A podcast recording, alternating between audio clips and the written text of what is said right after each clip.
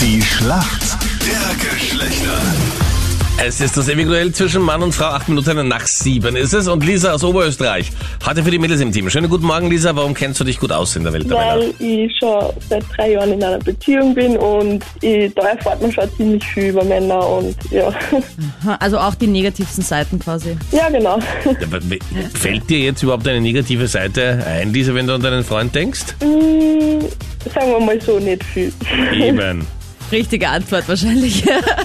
Ja, Aber sag mal, wenn es, also wenn das überhaupt nicht notwendig wäre, aber wenn es eine Kleinigkeit gäbe, die man ändern könnte, was würdest du dir da wünschen? hm, vielleicht, dass man uns Frauen einmal ausreden lässt oder so.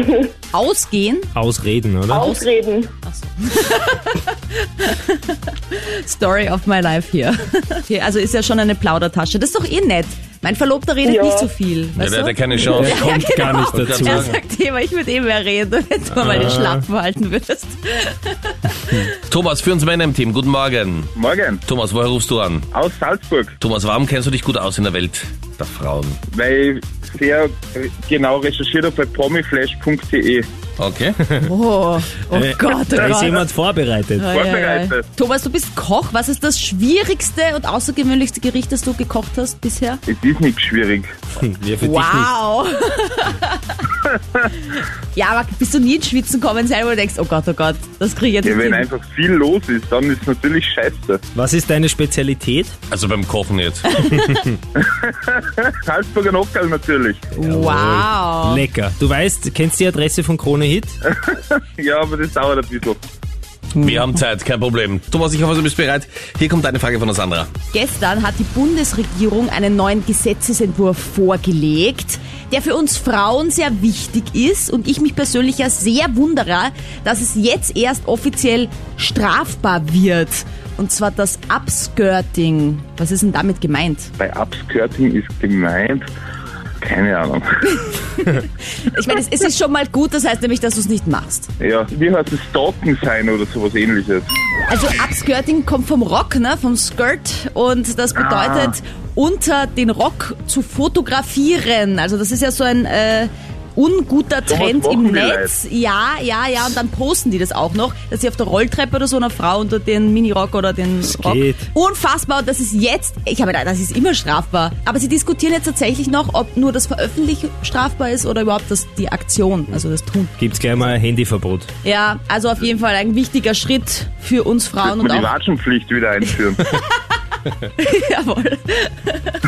Lisa, du bist bereit für deine Frage, die kommt von Captain Luke. Ja, Lisa, jetzt am Wochenende wieder Formel 1. Die Saison hat ja gestartet mit dem Grand Prix von Österreich in Spielberg. Das zweite Rennen Ja. jetzt auch in Spielberg. Wie wird denn dieser große Preis genannt? äh, großer Preis von Spielberg.